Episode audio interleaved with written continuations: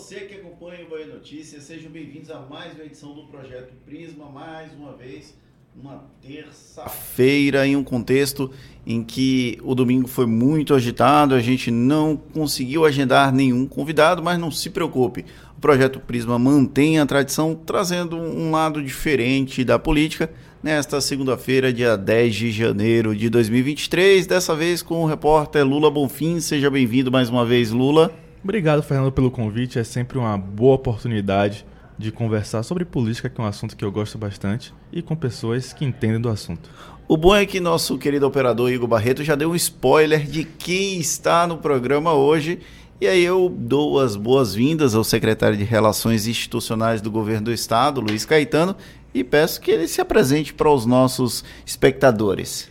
Boa tarde, Fernando. É um prazer estar aqui com você, com Lula, com o Igor, com todos da sua equipe também falando para o povo da Bahia, do Brasil e do mundo, né?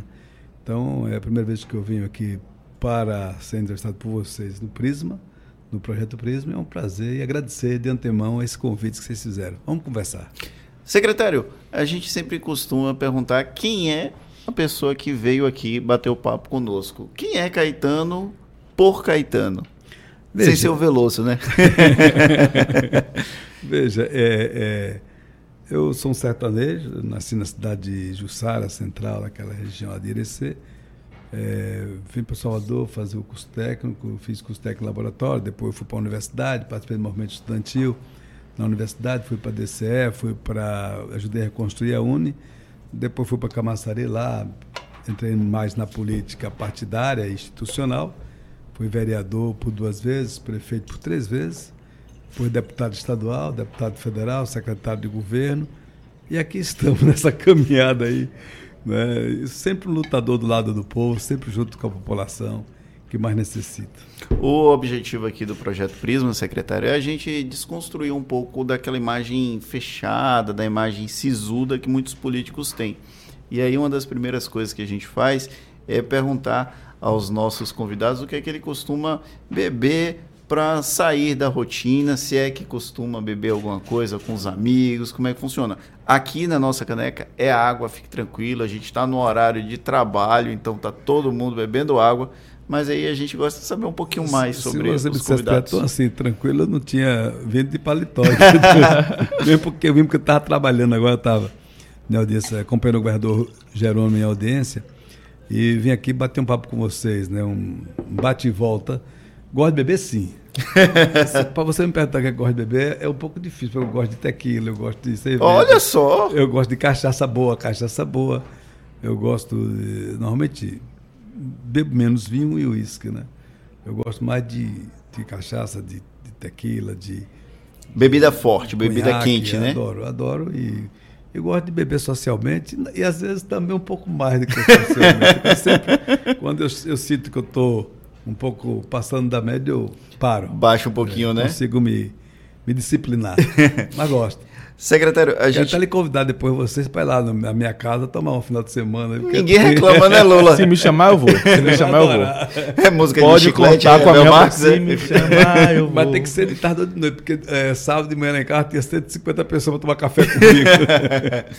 Secretário, a gente está vindo de um processo político que foi ligeiramente traumático para o país por conta das cisões, das tensões mas a gente tem uma semana extremamente tensa com o que aconteceu lá em Brasília e não tem como a gente começar o papo sem falar sobre o que aconteceu na capital federal. O senhor é um político histórico ligado à esquerda. Qual a avaliação que o senhor faz do que aconteceu no último domingo na capital federal? É, é, é muito difícil assim você dizer, porque assim foi uma mistura de estupidez com imbecilidade, não é, com terrorismo, com com, sabe, com uma coisa inexplicável que aconteceu em Brasília, né? inaceitável que aconteceu. Estava conversando hoje de manhã com o governador Jerônimo, ele teve ontem lá com o Lula. Naquela, uma imagem muito bonita, marcha, inclusive, bonita, né? né? Coisa forte. Eu nunca vi aquilo na minha vida, né? É, Lula, o presidente da República, junto com o judiciário, junto com os governadores do, do, do país, entendeu? Junto com parlamentares. Foi foi um espetáculo, entende? Assim, do ponto de vista de resposta, de, de simbologia para a resposta ao atentado que teve, sabe, ao terrorismo que aconteceu, ao golpe que tentaram dar. Né? Eu estava dizendo hoje de manhã, depois eu estava conversando com outras pessoas, dizendo a, a arte da guerra já ensina lá atrás que você nunca briga com, com vários inimigos ao mesmo tempo. Escolhe um inimigo para você, um adversário para você brigar, né? Eles foram logo nos três poderes, né?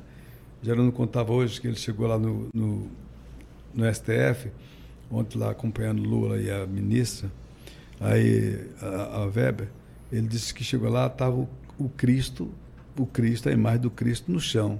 Quer dizer, é, até isso aconteceu, né? Então, graças a Deus, houve uma resposta rápida, né?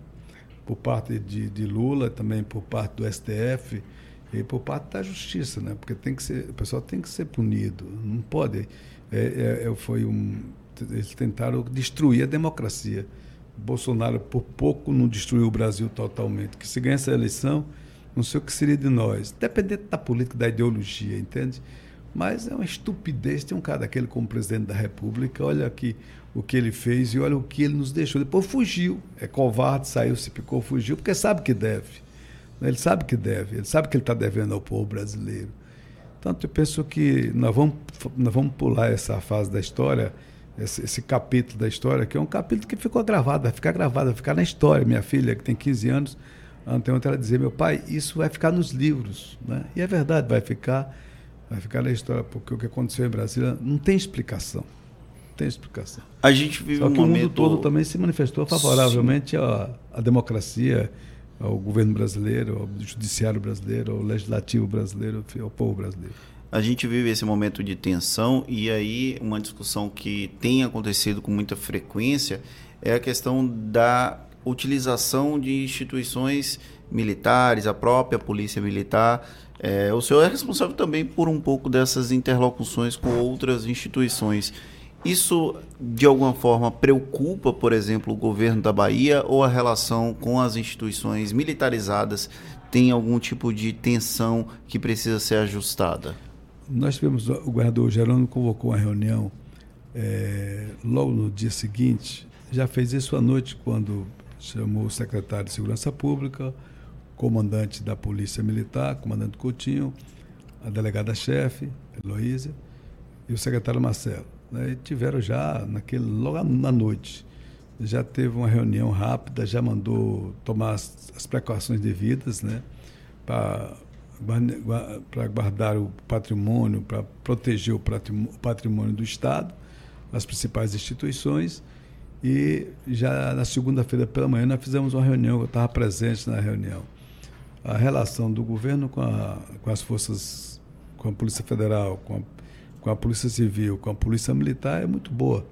E ontem, no final da manhã, na segunda-feira, no final da manhã, ontem, chamou também o comandante da, o general comandante da sexta região militar do Exército e teve uma conversa sobre a, a, importância de tirar logo todos os acampamentos existentes aqui no estado da Bahia.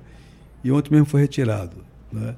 E tomou uma posição já assim forte imediatamente. Foi rápido na ação e tem a relação muito boa agora mesmo. Nós, hoje, meio-dia, tivemos outra conversa, eu acompanhei o governador nessa audiência com o secretário de Segurança Pública, entendeu? Então, penso que a Bahia está tá direitinho, está segurando, o governador Jerônimo está bem firme nas suas posições e também foi um dos primeiros, ou o primeiro, a mandar 70 policiais daqui da Bahia para a Força Nacional, para dar também sustentação na segurança pública lá em Brasília. O senhor, é, para essa nova gestão de Jerônimo Rodrigues, teve uma baixa, a baixa de Elisa Pellegrini, que agora está fazendo assessoria lá para Alexandre Padilha, em Brasília. É, o senhor acha que isso dá um prejuízo na articulação política, especialmente com os prefeitos do interior do estado, para as eleições municipais de 2024? Rapaz, Lula não, não maceta não, né? Ele já vai direto, pegou, já vai. Pegou, pegou pesado. Pegou né? pesado, pegou né? Pesado. Eu ainda dei uma. Uma aliviada. Uma aliviada. É, Lula, eu vou pegar pesado com você também. não, a Alice é uma, um grande quadro, né? Ela ajudou muito na articulação e especialmente na, na gestão da secretaria. É, nós fizemos uma boa dobradinha lá. Ela ficou mais com a parte administrativa e eu fiquei mais com a parte da relação política e vice-versa. É a gente fazer as duas coisas conjuntamente, né? é, obviamente que ela vai para uma nova tarefa, que é, de, que é importante para a Bahia também. Ela vai ficar na, na Secretaria de Relações Institucional, que ela sabe fazer muito bem, e vai também lá poder receber os prefeitos da Bahia e caminhá-los e etc. Né? E eu coloquei no lugar dela como chefe de gabinete Jonival Lucas, que foi secretário, foi o secretário que eu substituí, que também tem uma experiência muito grande. E também montei uma equipe muito boa. Nós temos mais experiência, a equipe está com mais experiência e a Serim vai jogar um papel um pouco mais amplo. É, primeiro, naquele momento que eu fui convocado, eu fui convocado para uma tarefa específica, para uma missão específica naquele instante, e cheguei em junho, julho é, de 2021 é, para construir, ajudar a construir também o processo eleitoral e articulação política do governo. E é, ali não consegui nem botar equipe, porque tinha uma equipe montada. Trouxe uma, duas pessoas e trabalhei legal com todo mundo. Mas agora também nós ampliamos mais a equipe. Vamos ter que ter. O governo vai ter que conversar entre si, o governo vai ter que dialogar, vai ter que unificar mais as nossas posições políticas dentro do governo, do ponto de vista é, é, do conceito do governo estabelecido pelo governador Jerônimo, que entender direito qual é o conceito que ele estabeleceu e, em cima disso, unificar o governo com esse conceito, mobilizar o governo politicamente, porque eu entendo, e disse isso na reunião do secretariado convocada pelo governador Jerônimo, o que, é que eu falei? Eu disse, olha, um governo para ter êxito, um governo para ter sucesso, ele precisa ter três coisas boas. Uma boa gestão, uma boa comunicação que vocês estão fazendo aqui, né, por exemplo, e uma boa política. Então, se o governo tem uma boa gestão, uma boa política, uma boa comunicação, ele é um governo que vai ter muito êxito, ele é um governo que vai ser muito vitorioso, entendeu? Então, eu penso que é esse o trabalho nosso. Não é só fazer a articulação política, é ajudar a construir a gestão e ajudar a construir a comunicação de governo. Posso tensionar um pouquinho mais Joga nesse pesado. assunto? Bora, aí eu é... gosto. o senhor substituiu João, João Lucas e existia na época é, uma avaliação de bastidor entre os deputados estaduais que o trabalho de Jonival Lucas ficou um pouco insuficiente na relação até com deputados de oposição, deputados de situação e com prefeitos do interior, e que você teria assumido para corrigir um pouco essa relação. E aí, é, é, com a saída de Elisa Pellegrini, que eu queria saber até se foi uma saída que teve alguma briga, alguma coisa, que motivou a saída dela. É, e aí a volta de, de Jonival Lucas, que teve uma, uma avaliação contestada de quadros políticos, é mesmo interessante para o governo do Estado essa troca, essa mudança? Veja, eu sou uma pessoa que não disputa espaço com ninguém. Né? Eu gosto de fazer muita parceria, a boa convivência, entendeu? Faz parte é, é, já da minha pessoa. Então não tem negócio de ficar disputando espaço. Então teve zero de problema comigo e a zero de problema, zero de briga. A gente, pelo contrário, né, nós nos ajudamos muito e ajudamos muito o governo nesse período. E Jonival tem uma experiência boa, ele sempre teve uma experiência boa. Ele estava num momento, num, foi num outro momento que ele estava dentro do governo. Aí eu peguei o governo com uma outra tarefa, né, é, que foi a de fazer a grande articulação, no, no, com os prefeitos, etc. Hoje mesmo o senhor chegou um pouco para apagar um incêndio, né? Porque a relação um momento de conflito, do né? governo é, com a base não estava tão boa. Um, um momento meio conflituoso, né? Hoje, por exemplo, nós fizemos uma reunião muito boa daqui para você de primeira mão. Com os prefeitos? É, com os prefeitos, né? Com os prefeitos, nós tínhamos 12 pré-candidatos da base para presidente da UPB. E nós fomos, articulamos, conversamos, debatemos, dialogamos, fechamos uma chapa única hoje. Praticamente vai ter uma chapa única na PB, acho. Quinho, né? Porque Quinho vai ser o candidato a presidente. Aí está mais lá é, Júlio, prefeito de Amargosa, e mais outros prefeitos também, Caca de Miguel Calmon, está Marcelo de Cocos, está Marcão de Santana, é, enfim, Moreirinha também está presente na chapa, Kit lá de Itaperoá. Então fizemos uma chapa, aliás, eles fizeram uma chapa e hoje foi apresentar ao governador, dizer, olha, aqui essa chapa, vamos trabalhar em parceria com o governo do estado, vamos trabalhar fortalecendo o municipalismo da Bahia e vamos trabalhar também é, em parceria com o governo federal. Então, nós demos um grande passo hoje no sentido da unidade do movimento municipalista da Bahia, do ponto de vista do, da base do governo. Voltando um pouco no tempo e pegando o gancho do que Lula falou, é, o senhor chegou no âmbito do governo do estado quando o Rui já não tinha essa boa relação com a base e Lula relatou aqui um pedaço. O senhor chegou para melhorar essa relação, o senhor é um homem de confiança de Jacques Wagner, e aí, quando a, houve a chegada de Luiz Caetano no governo, meio que apaziguou por conta do estilo. Rui é um executivo muito reconhecido por isso, mas com pouca habilidade política, de acordo com as informações do entorno, dos bastidores. Como foi esse processo de reconstrução de pontes que eventualmente já estavam desgastadas por conta dessa relação tensionada? Veja, Fernando, vou te falar uma coisa do coração. É, é, um, é um pouco equivocada essa opinião que a imprensa e alguns setores da política têm com relação a Rui do ponto de vista da política. Né? É, pode observar uma coisa: Rui foi um governante que governou a Bahia a partir do município. Então ele buscou fazer uma relação, não foi depois que eu cheguei, ele já fazia isso antes. Né? A gente deu um tempero ali. Mas ele já fazia visita aos municípios, já, já, já quase todo dia. Mas alguns prefeitos reclamavam é, dessa mas, relação mas depois não e reclamavam mais, porque assim, o Rui ele fez a boa gestão e fazia a política. O governo montado por Rui, em boa parte, não fazia política. Não, é? não fazia política, não ajudava ele a fazer a política.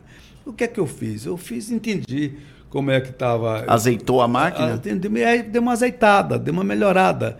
É? Você vai para a campanha, por exemplo, quando eu fui para a campanha, de fato já estava na campanha também, porque já vinha um processo de pré-campanha. E tava, foi montada uma equipe boa. Eu cheguei só também, deu uma azeitada ali, ajudei. Eu tenho Wagner, você tem o Wagner como articulador, Rui como articulador. Né?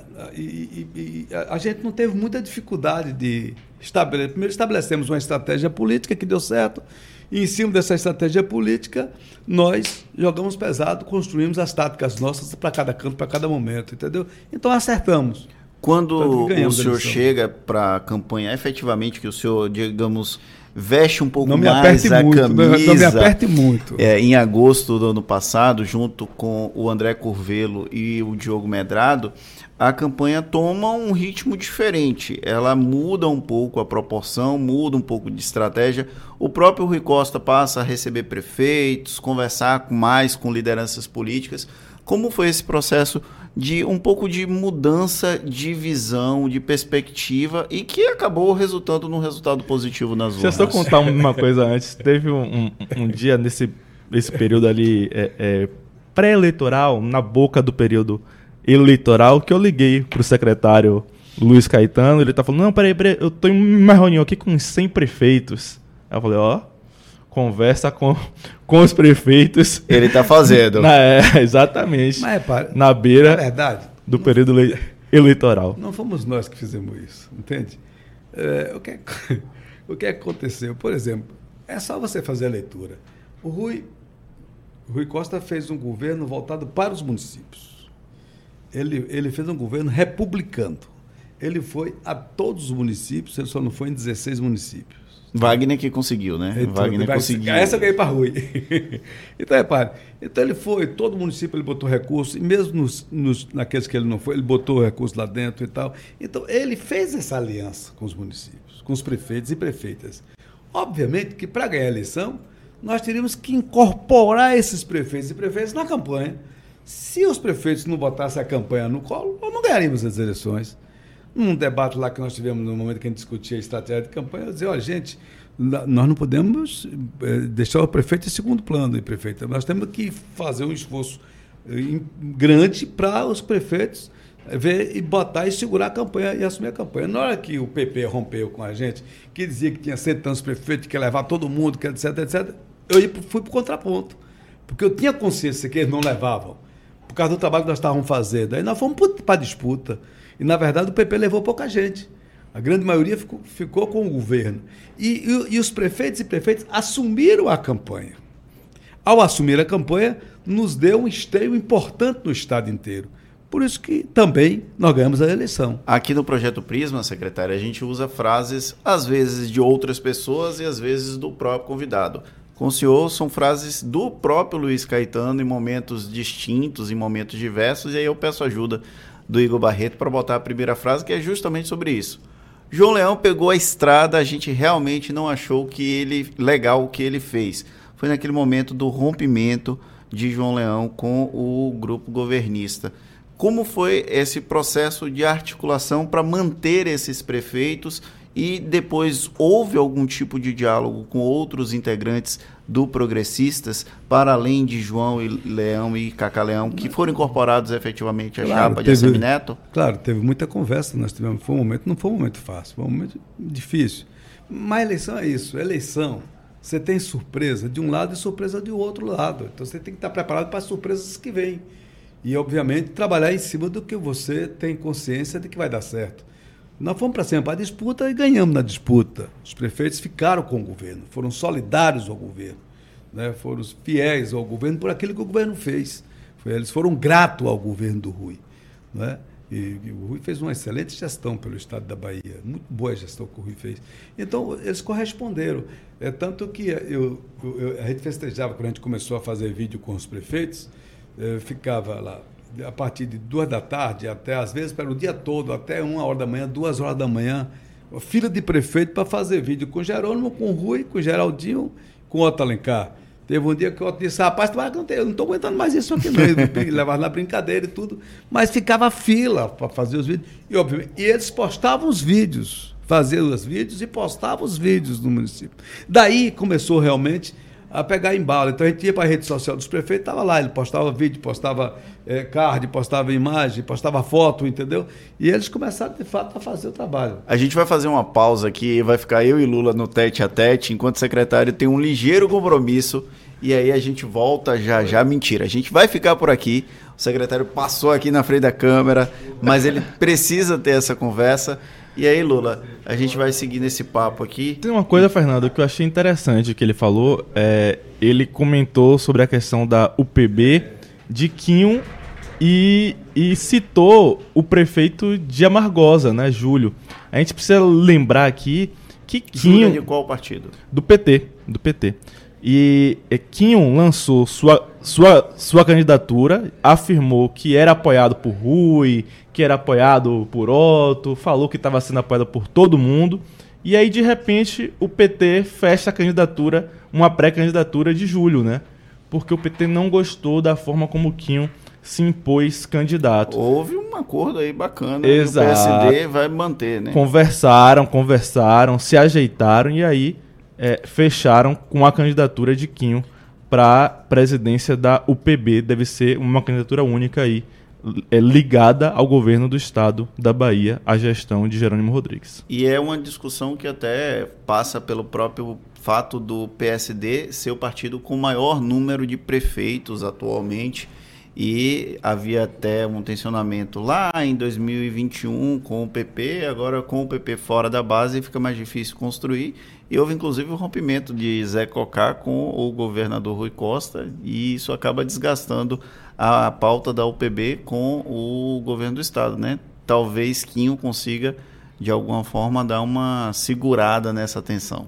Certamente a, a escolha por Quinho passa muito por isso, né? Porque é, Rui Costa bancou Zé Cocá do PP contra a, até pleitos de quadros do PSD, né? Inclusive, na, na eleição para prefeito de, de Jequié, Rui fez a mesma, a mesma coisa, bancou Cocá contra um candidato do PSD. Provavelmente o PSD jogou isso na mesa e falou: ó, você bancou um candidato que se voltou contra você. Agora é a hora de você garantir quem está sempre ao seu lado, né? No caso, o PSD, que vai lançar a sua, a sua candidatura de Quinho para o PB.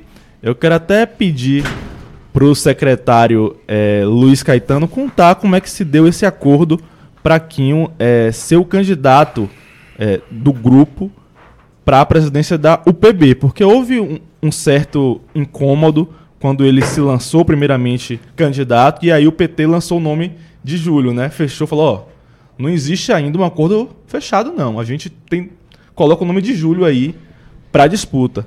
Como foi que ocorreu esse acordo para finalmente fecharem o nome de Quinho como candidato da base? Vocês combinaram aqui depois que eu saí, não foi? Vocês combinaram, repare. É, teve, foi conversa, foi bate-papo, foi conversa, foi debate, foi discussão, né? foi a gente fazer um trabalho transparente nós sentamos todos, desde o primeiro momento, nós sentamos em várias rodadas de conversação, é, com que um presente, outras sem que um está presente, com, ou sem um outro está presente, mas o conjunto estava. O Wilson, por exemplo, é uma pessoa muito qualificada, Tianque, lá de, de, de, de, Castro Alves, também um prefeito muito qualificado. Então foi uma boa conversa todo o tempo. Não foi só o PP, o PT que lançou candidato. Né? Tinha um candidato do PT que era Júlio, mas tinha um candidato também, um prefeito, prefeito filiado ao PP, não é? na verdade não está mais, não está no grupo de lá, mas é filiado. Tinha do PL, tinha, tinha vários de vários partidos políticos do PSD. Então, nós não fomos muito para esse viés é, No interior do Estado, aí só uma observação, esse negócio de partido é, é, não é a mesma lógica do Partido Nacional, com exceção do PT, né, que é o, um partido que tem uma estruturação, é, uma capilaridade. É. O próprio MDB, os outros partidos não seguem a mesma lógica nacional e estadual. É, e aí a gente respeitou todo mundo, foi conversando, foi dialogando e fomos encontrando o caminho. Né? Rogério Santos Estevo, também, que era, é, é, é, um, é um prefeito do PT. Então, nós conversamos com todos. Se tiver algum nome que me esqueci aqui, me perdoe. Mas aí conversamos e temos. São 416, né? Eles falaram hoje é. que de vez em quando eu saía da sala de propósito, não foi, agora aqui não foi, viu? Eu saía de propósito da sala, aí eles conversavam mais, e brigavam, discutiam, tal, tal, depois eu voltava. No início eu botava um cafezinho, botava ali um, um, um biscoito, depois eu fui tirando. Para ver se com fome agilizavam. Foi época eles brincando com a gente lá. Mas foi legal. É, não, tinha, não tinha sentido da base sair desunida para a eleição do PB. Veja, Gerônimo a eleição também. Está no governo. A primeira batalha política nossa, e para a disputa da base, o que é que a gente ganhava com isso? O que é que o governo ganha com isso? O que é que a força política nossa ganha com isso? Nada. A gente só tinha a perder. Qualquer um que ganhasse, a gente tinha a perder porque. Ia haver fissura, uma né? Fissura na base política nossa, que está tão consolidada, entendeu? Graças a Deus todo mundo entendeu isso e nós tivemos um bom fim. Secretário, voltando para a questão do PP, que o senhor falou, é, é, até sobre o rompimento de, de João Leão, qual é a possibilidade do PP retornar à base do governo do Estado ainda neste ano de 2023? Bem, óbvio que vocês já anunciaram que a gente teve algumas conversas com alguns pares do partido. Quem faz política não pode fechar a porta. E se chegar a fechar a porta, deixa a janela aberta, não é?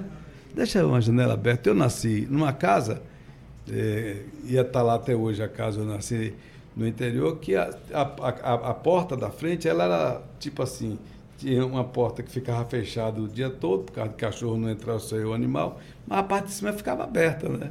É aquela porta. Eu, então eu nasci vendo isso e trouxe isso para a política. Eu acho que a gente tem sempre que deixar a janela aberta. E a gente tem, tem, conversado com alguns pares do PP e vamos continuar conversando. Tem algum nome que o senhor pode citar? Não, porque não, eu, eu me esqueci. Mas vem cá, a porta está tá aberta ou fechada para João Leão especificamente? Nós não conversamos com ele, não tivemos nenhuma conversa com ele depois de tudo que aconteceu, né? Pessoalmente, eu, eu sou amigo dele, gosto muito dele como moço também mas nós não tivemos nenhuma conversa com ele. Outra frase do próprio Luiz Caetano vai remontar também esse período, mas eu, é para cobrar eh, a ele, perguntar a ele algumas questões de bastidores. Igor, coloca aí, é contigo. Nós fizemos um café da manhã com o Geraldo lá na casa de Carvalhal, vazou na época, mas ninguém deu muito crédito. Como foi esse processo? Foi o senhor um dos responsáveis pela atração do MDB para a base do Jerônimo Rodrigues, candidato, que acabou sendo de Rui Costa né, na época também? Foi a energia do universo que conspirou. Diremos isso. É, na verdade, é, logo que eu assumi a Serim, eu pedi a Carvalhal, é um amigo que eu tenho, um pessoal desde a época da, da universidade. Na época que ele era PT, né? Na época que ele era PT, na época que ele era mais à esquerda. Mas... Na época que ele ainda era melancia, que ele ainda não era melancia, né? Mas é uma figura que eu gosto muito. E aí, é, o, foi o primeiro, foi o segundo café, foi com o Geraldinho. Eu estava já mirando um pouco de trazer alguém do grupo de lá, do grupo contra nós, né? Fazer essa fissura lá dentro do grupo. E aí tivemos esse café, conversamos muito. Eu fiz um convite a ele na época, depois eu fui no programa dele, falei um bocado lá e tal, conversamos bastante, foi outras vezes. Nós começamos, obviamente que todos nós tivemos uma participação nisso, mas, para ser sincero, quem tem uma participação maior foi o Wagner e o Rui Costa. Não é? A gente ajudou. Eles fizeram as conversas, as negociações.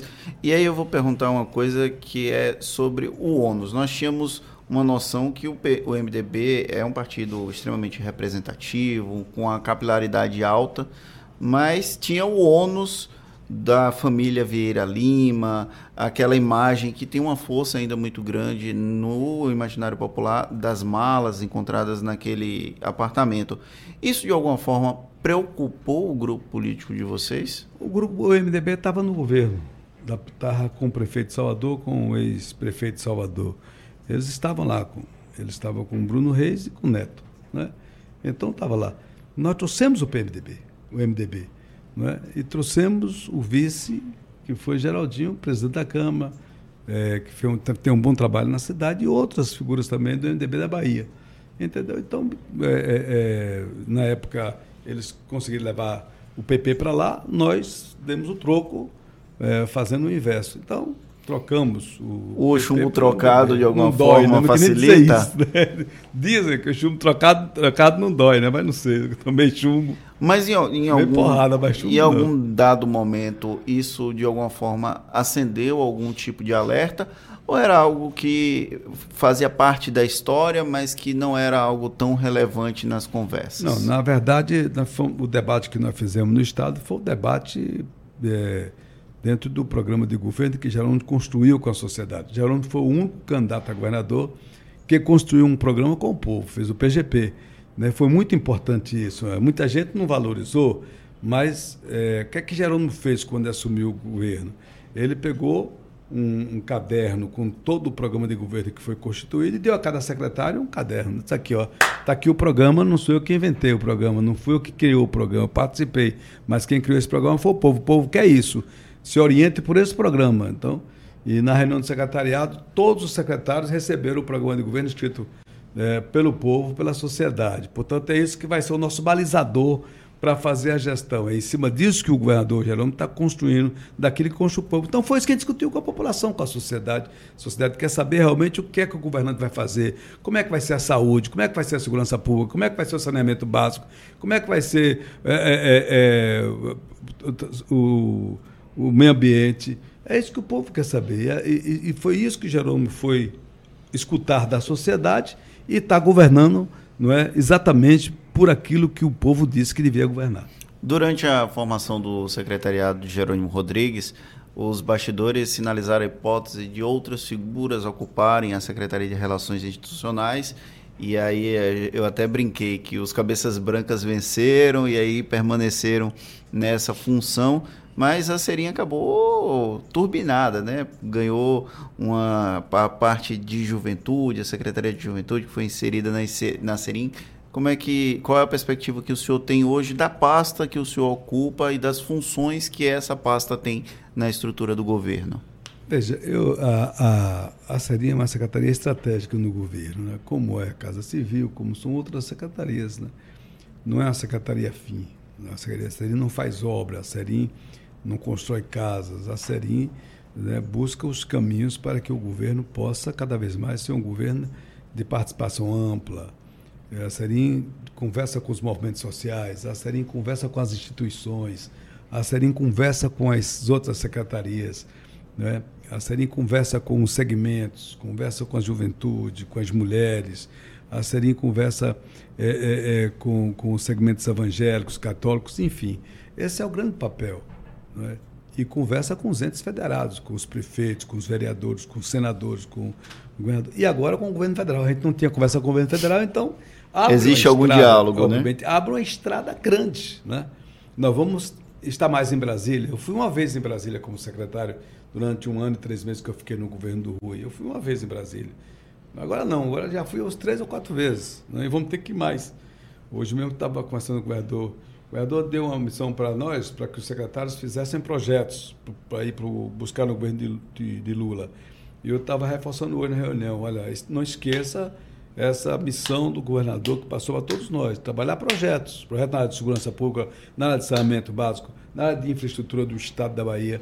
Ou seja, nós temos que trabalhar, porque o Lula ele vai conseguir recursos, né?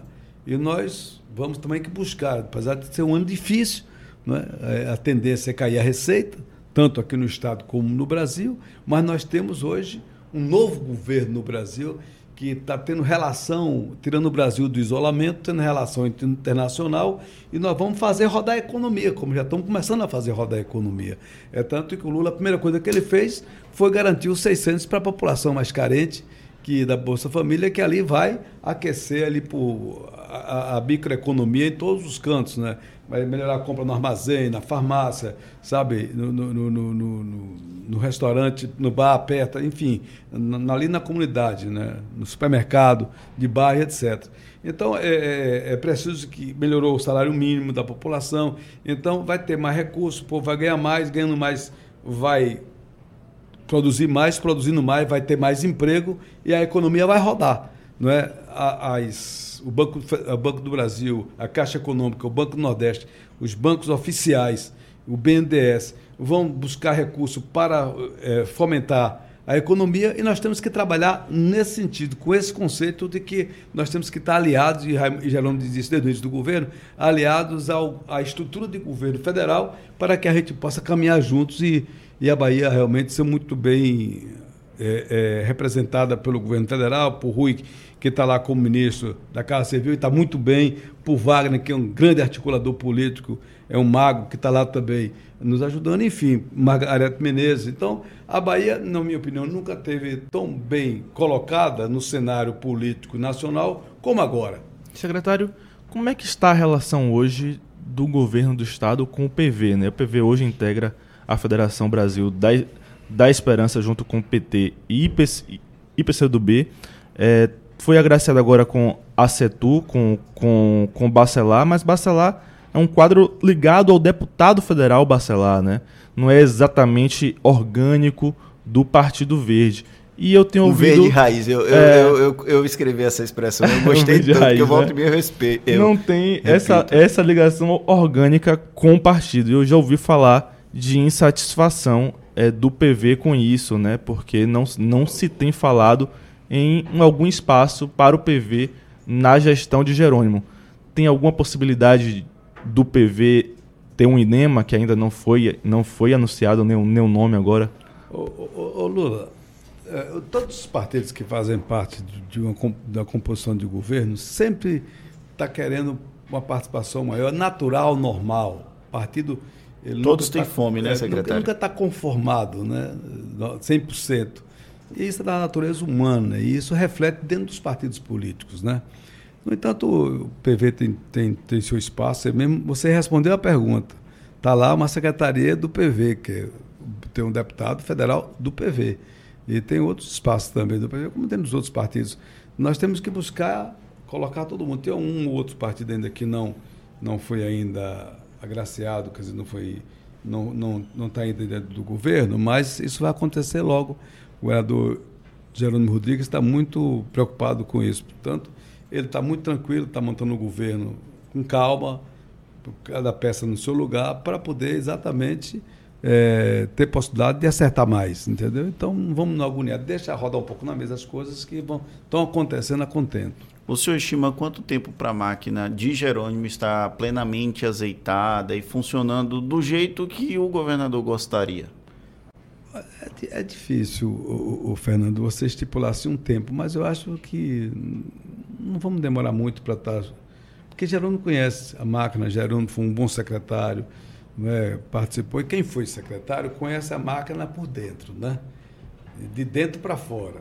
Quem não teve essa possibilidade de ser secretário e tem a possibilidade de governar um município ou um estado, né, ele tem uma dificuldade maior.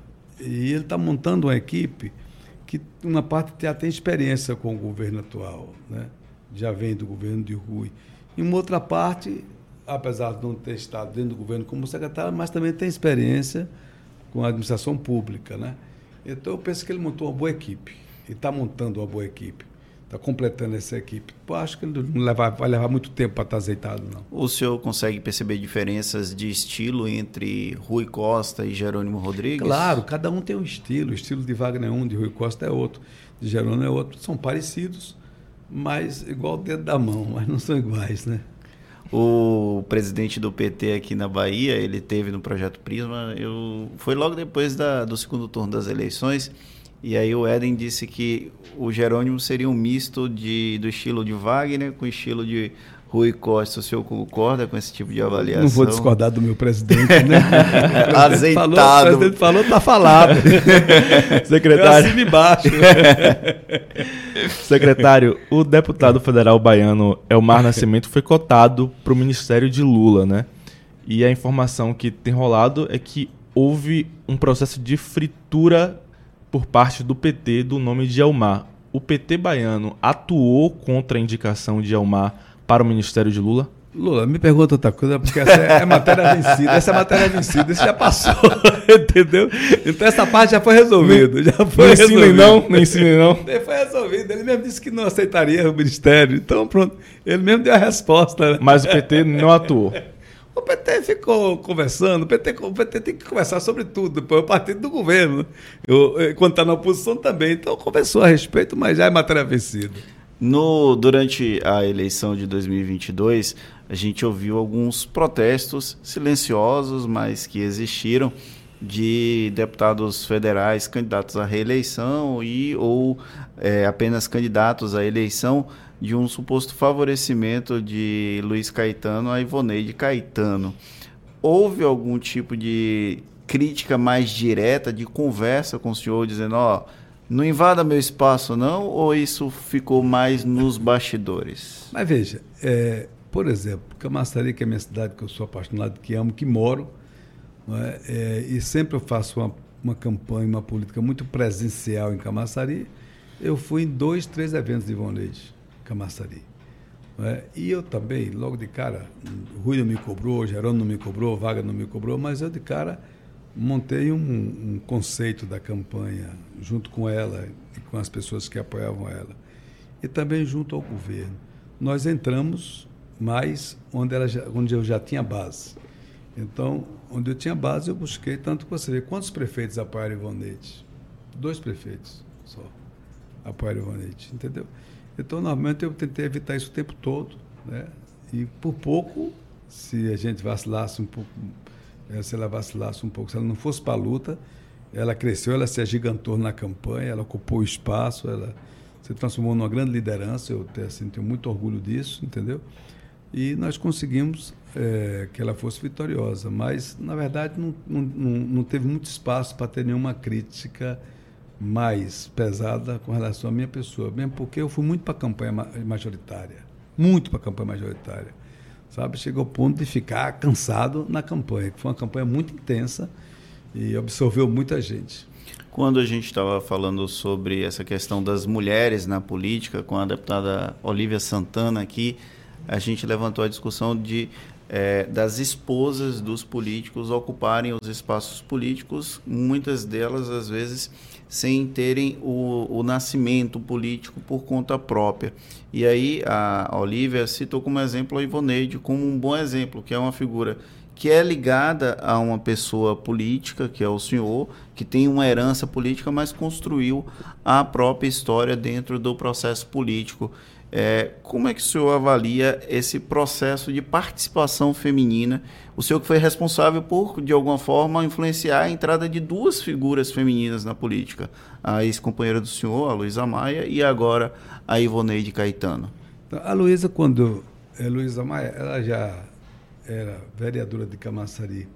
Eu conheci Luísa já em Camaçari. Entendeu? E depois, quando eu ganhei eleição para vereadora, também ganhou eleição para vereadora. Fomos os dois colegas na Câmara e a gente não tinha nenhuma relação. Né? Tinha amizade, como sempre tivemos. É, fizemos um bom trabalho. Luísa ficou dois mandatos de deputado estadual, depois não quis mais ficar na política. Ivoneide, desde 2000, desde 2002, 2003, que ela participava da política com a gente, fazia parte das coordenações de campanha, mas nunca se interessou é, por cargo, aliás, ela nunca quis. Ela chegou a trabalhar na prefeitura, de Camaçari. Com sete meses ela saiu e se formou em advogada, em advocacia e foi exercer a profissão como advogada. Então, ela não tava, não pensava na cabeça dela entrar na, na política. Quando caçaram meu mandato, que ela viu a injustiça que foi, porque tanto que eu consegui depois anular uh, o processo todo, não tinha nenhum, nenhuma dívida com a justiça naquele instante, e foi demonstrado isso. Como ela sentiu a injustiça, ela disse: Não, eu vou fechar meu escritório e eu vou para a luta com você. Porque quando eu cheguei em casa, é, logo depois que eu saí de Brasília, reuni minha família, ela minha filha, e disse: Olha, eu vou continuar na luta, eu vou continuar, não vou baixar a cabeça, eu vou provar que estou inocente, que eu vou retomar a política. Fui para dentro. Né? E ela me acompanhou nisso. Ela cresceu nisso. E cresceu e foi crescendo mais ainda. E ela tem hoje um, a, sua, a sua própria forma política de ser. Ela é uma pessoa decidida, determinada, entendeu? Ela vai para cima. E ela, é, realmente, boa parte, grande parte da vitória do mandato dela foi ela. Como ela fez na campanha de prefeito. Ela teve 53 mil votos para prefeito de Camaçari, entendeu? 53 mil votos. Então, foi uma vitória política. Nós não ganhamos eleição, mas tivemos uma vitória política. Hoje, ela é um dos nomes mais cotados para ser candidato prefeito de Camaçari, na próxima eleição. E hoje nós temos uma expectativa de poder em Camaçari. Sei que vocês vão me perguntar isso mais na frente, mas eu vou antecipando. Era a pergunta que eu ia fazer é agora. Tem uma frase, eu vou, ter uma frase sobre vamos puxar isso. A frase. Vamos puxar a frase. Vamos puxar a frase. Vamos puxar a frase. É do próprio Caetano. Ainda não está a hora de definir em Camaçari, em Feira, em Chique-Chique ou em Juazeiro quem é que vai ser candidato em 2024. Você me disse contexto, isso aqui, tá? Você, você me sabe disse. que essa frase é por causa de Camaçari. Você, é isso, é isso. Você disse isso aqui pra mim, aqui. É, eu, eu continuo dizendo. Ainda não está na hora. É porque assim, na moral, eu sou muito focado naquilo que eu faço. O que, é que eu tenho que fazer agora para dar certo mais na frente? É ajudar Jerônimo, é ajudar o governo, né? É trabalhar o governo novo. É um governo de continuidade, mas é um novo governo. Até a pecha de continuidade também pode ser ruim para o próprio Jerônimo, né? O continuismo. É, mas não é, né? mas não é, mas não é continuismo, entendeu? Não tem que tomar cuidado é, para que não, haja é verdade, essa é verdade, pecha. É verdade. Então é, eu tenho que ajudar a fazer isso, porque senão daqui a pouco eu sou demitido. Porque para que, por que, que eu vou ficar lá para fazer se não for para fazer, ajudar a fazer a diferença, melhorar e trabalhar as políticas públicas, os serviços públicos do Estado, etc. É isso que nós estamos fazendo. É tanto que eu estava dizendo hoje, lá na Serina, disse, porra eu pensei que com o Jerônimo ia ser mais tranquilo. Ué. Que com o Rui trabalhava pra caramba. Tá pior com o Jerônimo. Ele quer chegar todo dia às sete e meia da manhã pra gente sair dez da noite, pô. E aí, já que não é o momento de falar de Camaçari, eu vou fazer uma Ah, outra fazer uma pergunta. pergunta Mas- não, eu vou fazer uma outra Não- pergunta que vai, vai ajudar Mas nessa eu vou falar resposta. É político, é possível que Luiz Caetano retorne a uma disputa de mandato eletivo? Eu tô com cara de que tá com vontade de ser prefeito? Não sei. É, é difícil de isso não, isso não tem cara, isso É. não tem cara. Aí, Veja, é, Wagner- Em fevereiro desse ano, ninguém, do ano passado, ninguém dizia que Jerônimo queria ser governador, É, né? é verdade. Wagner Nem ligou- ele. Eu estava numa reunião em Camaçari, lá em casa, no sábado à tarde. Aí Wagner me ligou. Aí eu parei a reunião para poder atender o telefone. Ele disse: Vem cá, quem vai ser o candidato de Camaçari? Diga quem você disser. Aí deu risada. Você, Jerônimo e Rui, vocês têm que dizer que vai ser. Ele disse: cara, desde brincadeira, eu disse: Rapaz, eu acho que está cedo para a gente definir, né? Por exemplo, o nosso grupo está muito forte na cidade. Nós somos expectativa de poder. Com a eleição de Ivonete, né, com, com, com a minha, minha ida para Serim, eh, como secretário, com a eleição do Lula, com a eleição de Jerônimo. Jerônimo é uma pessoa que nós, nós temos uma relação muito forte, de, muito de amizade, que nós construímos uma amizade nesse período de governo. A gente já tinha conhecimento, Jerônimo fez lá atrás, é ele que fazia o planejamento da minha campanha de deputado. Foi ele que fez o planejamento da minha campanha de deputado em 18 em 2018, entende? E a gente tem- sempre teve um respeito por ele. E no governo ficou muito assim. Todos os dias nós despachávamos com o Rui, eu e ele. Então nós fomos ali trocando ideia, viajamos muito juntos o tempo todo, então ficamos muito amigos. Eu sou um grande parceiro e ele é um grande parceiro também. Então eu tenho que estar aqui perto. E tudo isso nos ajuda é, como perspectiva de ganhar eleição em Camaçari. Então, obviamente que a candidatura ela pode esperar um pouco mais. Eu penso que lá para dezembro deste ano a gente tem condição de definir a candidatura, porque nós temos alguns nomes bons. O nome da Ivoneide é um bom nome. Tem um, um jovem mais Tagner e Márcio, são dois jovens do partido que são bons nomes. Luiz Caetano nome, nome. Mas eu penso que é melhor ser um outro nome que não seja o meu. Mas isso nós vamos discutindo nesse processo todo, porque, graças a Deus, é, na minha opinião, que com, qualquer um nome desse que apresente vai estar representando o nosso grupo político, a nossa força política e o nosso time político. Interessante, o secretário. O presidente do PT é... aqui na Bahia, o Eden Valadares, ele teve aqui no Prisma e ele citou que a partir de 2 de janeiro de 2023 o partido ia começar a discutir as questões políticas nas grandes cidades que é onde o partido, de alguma forma, teve um impacto não tão positivo, uma avaliação não tão positiva no processo eleitoral de 2022. É, em qual momento o senhor acredita que esse afunilamento das candidaturas deve acontecer? Já no final deste ano ou no início do próximo ano? Veja, pelo governo, quem é que vai tocar esse, esse assunto que o Éden falou, que é verdade? Não é pelo governo, quem vai trabalhar isso é a Serim. Então eu vou estar ajudando o governo a trabalhar primeiro nos 40, 30, 40, 50 municípios maiores da Bahia, ou nos 20 ou 2 ou 3 que nós perdemos eleição. Feira de Santana, Conquista, Camaçari, e aí por aí vai. Entendeu? Não vamos ter que discutir, vamos ter que trabalhar. Estamos fazendo já isso, né? estamos discutindo já sobre isso. Então, temos que estabelecer uma estratégia política, um planejamento estratégico para, para, para, para esses municípios. Né? E eu tenho que dar essa ajuda. Então, eu não posso muito agora me até a Camaçari. Né? Óbvio que Camaçari está dentro desse bojo também, entendeu? Desse conjunto, desse todo. Nesse sentido, eu acho que nós temos ainda muita, muito o que fazer aqui, mesmo porque eu, eu entrei no governo agora, né? comecei semana passada. Então, só tem uma semana de governo. Então, estou muito neófito ainda. Disse que Pato Novo não neófito. fundo. Luiz Caetano falar que é neófito em governo tá de sacanagem com a gente, secretário. não tô, não tô. No governo Jerônimo, ok, mas... A, a única coisa Só que... É exatamente o quê? Dez dias, né? A única coisa que é nova é, é a parte da juventude, ah, né? Tá. Existe algum. Tem outras coisas novas lá dentro, é só juventude. Não. Pronto, fale pra gente o, o, qual é a novidade e, e qual, é. qual é a ideia, o planejamento para a parte da juventude no governo do Estado sob o Jerônimo. Veja, eu comecei já com, a, com o núcleo de juventude e pedi que eles trabalhassem um projeto deles, um planejamento, que eles fizessem um planejamento. E é bom, porque estimula a turma a vir o, a turma até com um trabalho bom já tem, né, é, tem feito já em outros momentos. A juventude, nesse caso, vai até quantos anos? 25, tô, 30, eu, 50, eu, 60? Eu estou com 68 e eu acho que Geraldo botou lá, porque, sabe, Caetano é mais jovem que tem aqui desses caras aí. Então, eu penso que vai ser um pouco isso. A juventude não tem idade, né? O jovem é, é, é, jovem é o espírito? É a alma, é o espírito, né? Então... E aí nós vamos montar isso de, com tranquilidade, mas através deles. Entendi, Até entendi. fortalecê-los. Entendi. É, o senhor falou sobre definição de, de, de genomes apenas para dezembro e tal. Isso é natural, é, é mesmo muito cedo. Tem muito tempo para até o, até o processo eleitoral dos municípios. Mas existe uma estratégia é, do PT de Camaçari para o processo até lá e outra. Qual é a avaliação que hoje o senhor faz do atual governo, da atual gestão de Camaçari? Veja, eu vou começar pela gestão. O governo do município, ele colocou na saúde esse ano quase 400 milhões de reais. E nós estamos com a UPA fechada. Nós estamos com. Foi fechado lá atrás o Hospital da Mulher que no meu governo funcionava né? O atendimento à saúde é precário.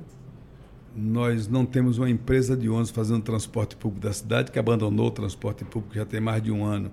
E o prefeito não fez nada. Nós estamos com uma mobilidade muito ruim na cidade. Né? A cidade não está limpa adequadamente. Né? Ele colocou quase 500 milhões na educação esse ano e a gente não vê isso. Por exemplo, quando eu fui prefeito, eu cheguei a ter 360 médicos.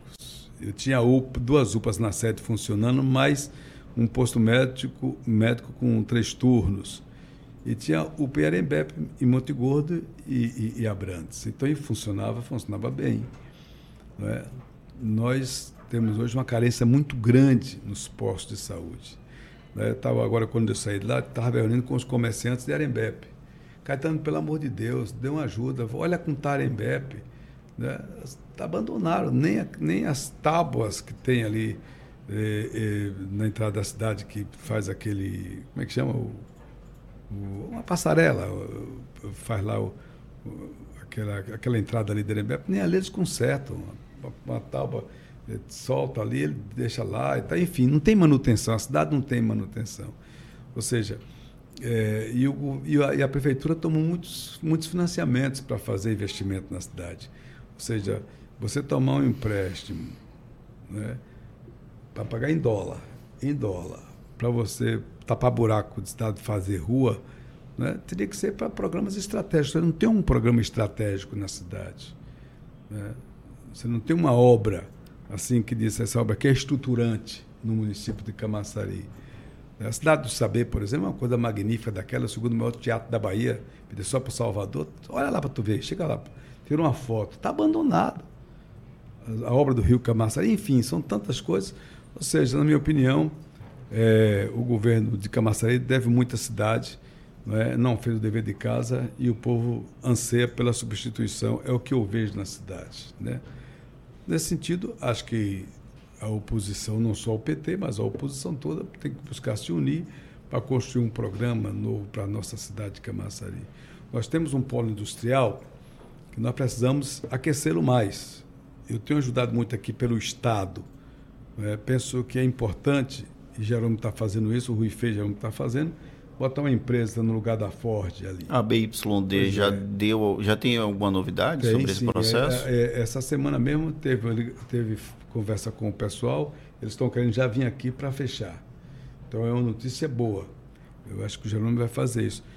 Essa semana mesmo eu conversei com o pessoal da, da, da, da planta de hidrogênio verde, que está sendo construída. É importante que isso seja consolidado.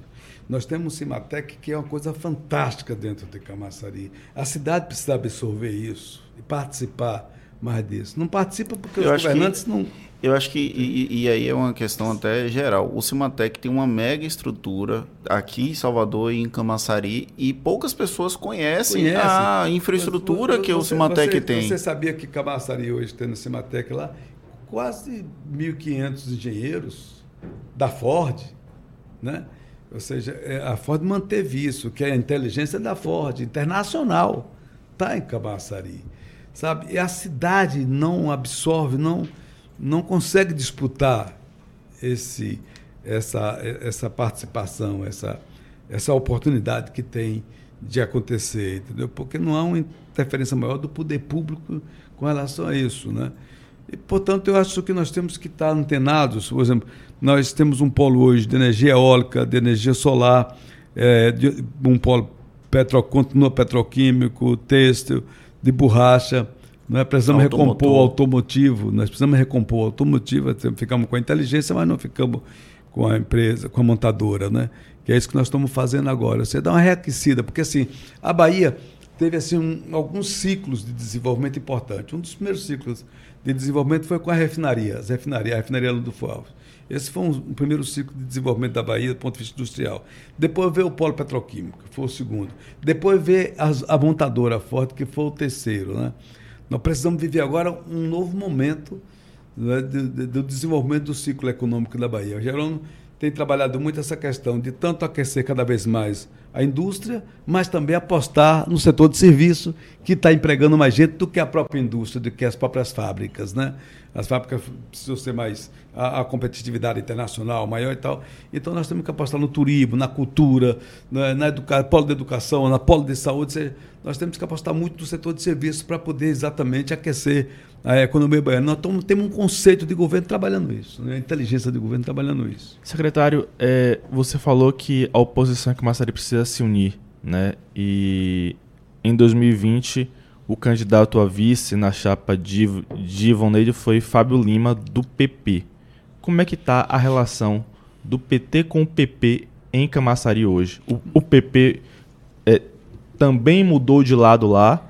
Ou existe a possibilidade do PP estar junto com a oposição em 2024 em Camaçari? É, por enquanto não tem relação. É, é, obviamente eles foram para outro lado e nós nos mantivemos aqui, mas outras pessoas vieram, outras forças políticas vieram entende? nesse processo político. Tanto que o Lula teve lá 101 mil votos dentro de Camaçari, entende? Voto 13. Então eu penso que hoje nós vamos ter uma condição de melhor. Eu acho que nós temos que construir Camaçari é, um novo caminho, sem abandonar o caminho antigo. Né? Dar continuidade naquilo que deu certo e construir, sabe, um novo caminho com o comércio, com a classe média da cidade, não é, com os condomínios existentes, enfim, não é, com a juventude, com as mulheres. Eu acho que esse é o desafio maior. Não adianta voltar a governar Camaçari, e com certeza nós haveremos de voltar, sem apresentar o a mais. Né? O que pode ser feito para poder é, fazer a diferença em nosso município. Camaçari é muito forte. Camaçari esse ano arrecadou quase 2 bilhões de reais e a prefeitura atrasou o pagamento. É uma das maiores arrecadações do Estado. Do estado. É, a prefeitura atrasou o pagamento, pagar no dia 6. Dia 5 foi dia 6, o funcionário público. Coisa simples que tinha. Por exemplo, eu botei o café do Gari. A prefeitura atual tirou, o prefeito atual, o café do Gari. Besteira. Sabe? Tinha a cesta básica do funcionário público, final de ano, com o peru, é, que, que, que a gente liberava. Tirou. Eu estou dizendo uma coisa, não estou dizendo nenhuma coisa maior, entende? Uhum. Então, eu acho que nós temos que pensar Camaçari, pensar grande Camaçari, pensar gigante Camaçari. Assim como também o Estado da Bahia, né? Eu penso que o Jerônimo, o Rui fez isso, sabe? o Estado melhorou muito com o governo do Wagner, melhorou com o governo do Rui. Eu, eu dou aqui para você diversos dados, diversos exemplos na saúde, na educação, na segurança pública, em todos os setores. Mas é preciso dar um salto maior porque o Estado vai crescendo cada vez mais, entendeu? E, obviamente, é preciso que o Estado responda cada vez mais das políticas públicas. As políticas públicas em Camaçari, ela praticamente deixaram de existir. Social, a educação, a saúde. Nós estão muito fragilizadas. Nós temos que dar um upgrade nisso, né? dar um, um, um, uma oxigenada nisso aí. Então, esse é o grande desafio que eu, nós temos na cidade. Eu sou de Salvador, secretário, mas Camaçari é até um pouco pessoal para mim, porque assim, meu pai mora em Abrantes e eu passei parte da minha adolescência passando os verões em Jauá, né, na casa de um tio meu. E hoje, quando eu retorno a Jauá, eu vejo que Jauá não é mais a mesma. É, é, muitas casas até fechadas durante anos, abandonadas, etc. E vejo também que muita gente que mora em Jauá, reside em Jauá, faz todo e qualquer tipo de serviço em Abrantes, porque Jauá não tem essa estrutura é, para fazer diversas coisas, né? Tipo banco, por exemplo. Vai para Abrantes para ser atendido em uma agência. Qual é a solução para Jauá para que Jauá recupere sua vitalidade como praia, como, como espaço turístico de veraneio, até para morar, como hoje um tio mora lá? Tem que, do ponto de vista urbanístico, tem que, tem que melhorar. Jauá, Arembepe, né? Jacuípe, Abrantes, Monte Gordo. Camaçari é, tem a maior orla tem, marítima é, daqui da Bahia, 42 né? quilômetros de, de praia, mas nós não temos grandes testadas para grandes empreendimentos. Esse é um problema. O grande empreendimento que a gente tem aqui no turismo é o Vila Galés, lá em Guarajuba, né? É, que realmente é uma coisa muito, muito bonita, muito boa. Tá? Mas não temos um outro grande hotel. Temos um também aí em, em Busca Vida, que não é tão tão grande isso, não é um resort, é um hotel. Tal. Então nós temos carência de hotéis em Camaçari, de pousadas tal, que eu falo na ordem de Camaçari. Né?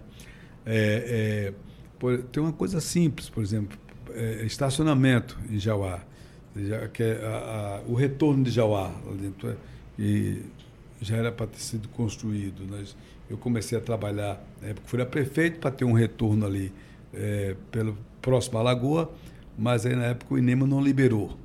Aí nós tivemos que construir um novo projeto, que era uma ponte lá no final, ligando. Enfim, então é preciso ser feito isso, é preciso melhorar o aspecto mais do, do paisagismo de Jauá e de todas aquelas praias nossas ali dentro. Tal. Tem que dar uma assistência maior, eh, fazer manutenção daquelas coisas que nós fizemos. Eu ancorei muito o turismo em Arembé para ver se dali expandia, não é? mas saí, o Ademar não, não, não deu continuidade e também o prefeito atual, Elinaldo, não, deu, não fez isso. Então é preciso dar uma retomada né, na orla como um todo. Obviamente que tem vários tipos de turismo, né? Na orla de Camaçari, como em todo canto.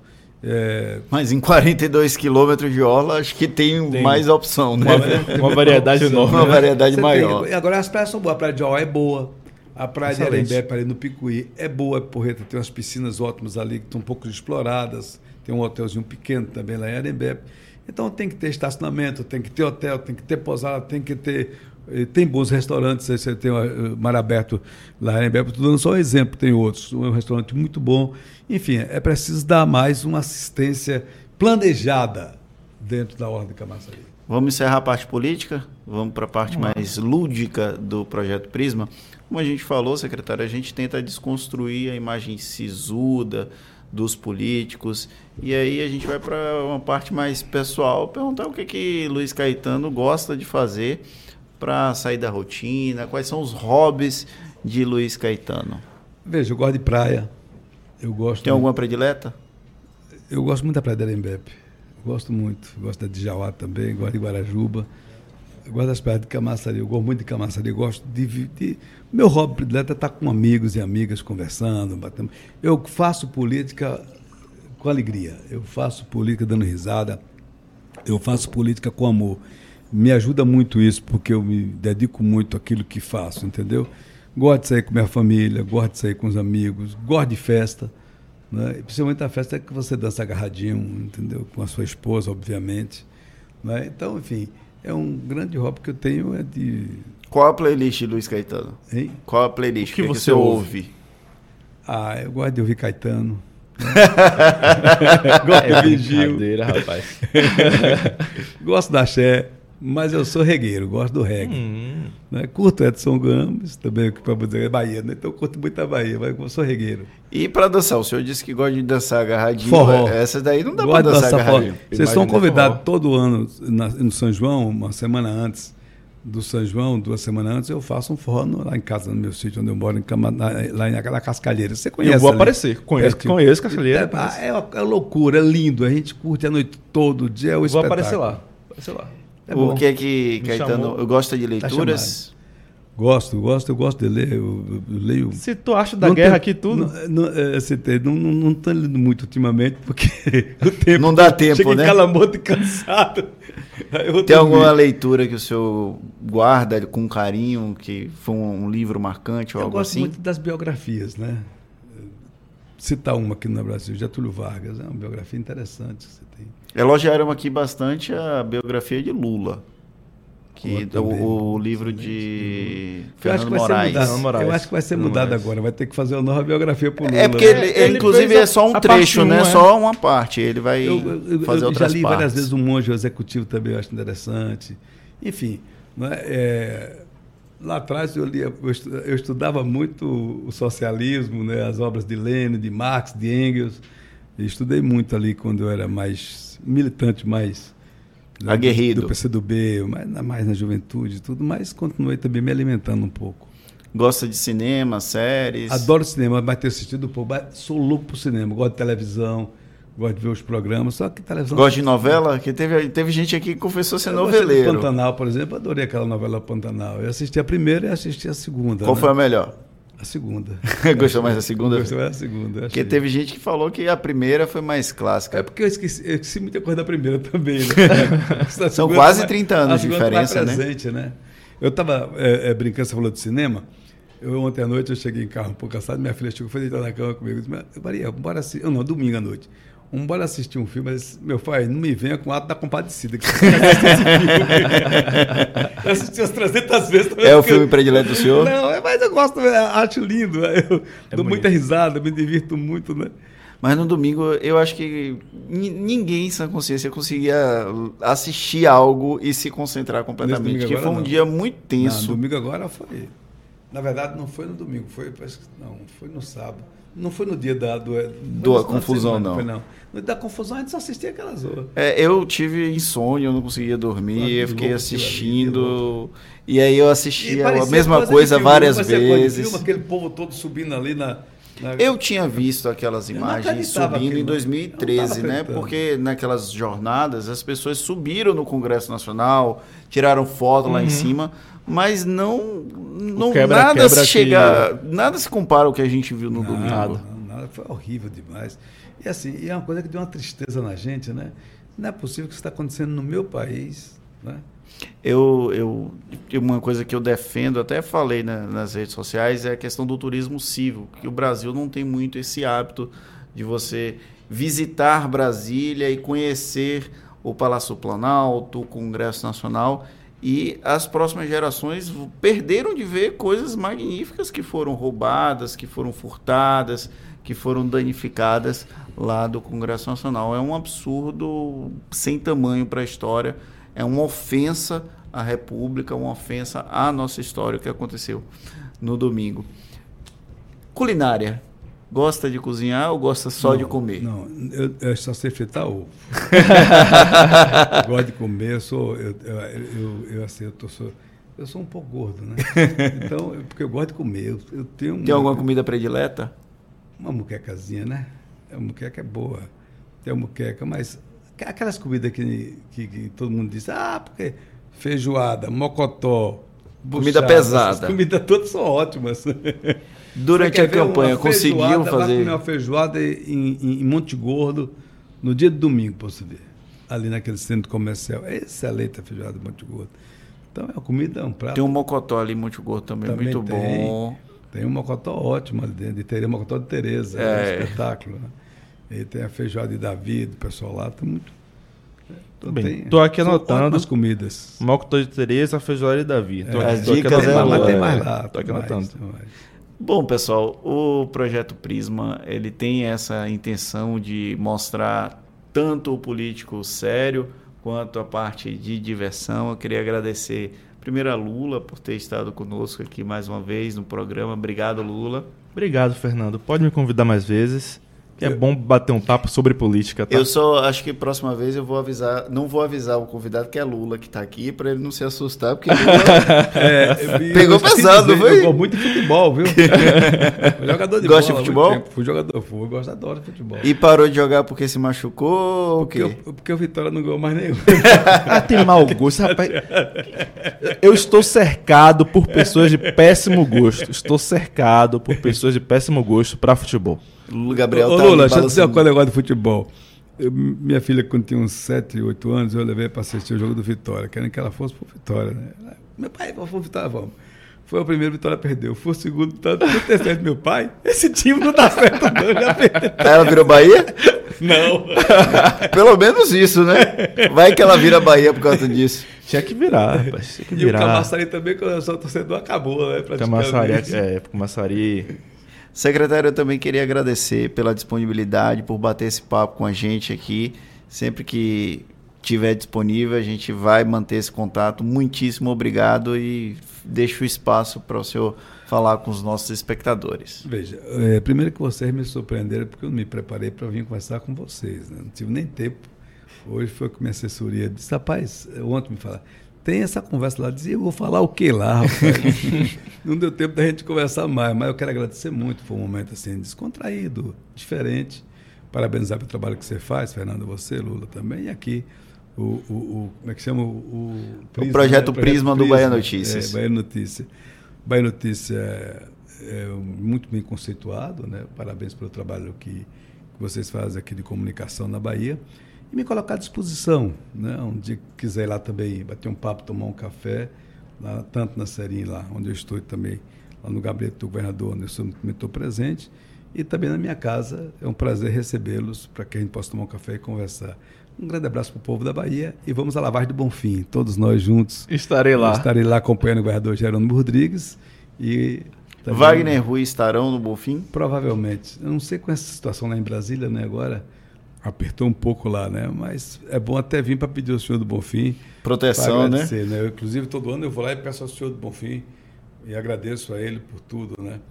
Posso contar mais uma história? Pode, claro. Aí eu me lembro que quando me caçaram, né, eu fui ao senhor do Bonfim em seguida, aí estava lá orando, a imprensa chegou e perguntou, alguém chegou assim, você pediu o que, senhor do Bonfim? Eu disse, não, não me pedi, vim, eu vim, vim pedir algumas coisas, mas também eu vim agradecer a ele pelo que eu consegui. Ele disse, mas você não, não, não foi caçado? Aí eu falei, não, eu até falei com o senhor do Bonfim, mas senhor do Bonfim, eu lhe pedi que, que, me ajudasse a ganhar a eleição e tal e tal. Aí ele me respondeu que ajudei sim. Eu disse, mas por que, é que eu fui caçado? Você não me falou sobre isso. não tomou posse, você não me falou sobre isso. O senhor pediu para ser eleito, não para tomar posse, né? Tinha que ser o pedido mas, completo. Eu vou lá pedir um bocado de coisa agora a ele. ano passado deu certo, entendeu? Bom, pessoal, o Projeto Prisma vai ficando por aqui. Nós voltamos na próxima segunda-feira. Eu espero que seja na segunda-feira, às 16 horas. Lembrando que a conversa com Luiz Caetano vai estar disponível em até 24 horas nas principais plataformas de streaming. A edição desta terça-feira teve produção de Gabriel Lopes e de Anderson Ramos. E a edição de áudio e vídeo foi de Igor Barreto. Um grande abraço e até a próxima semana. Do que estamos acostumados.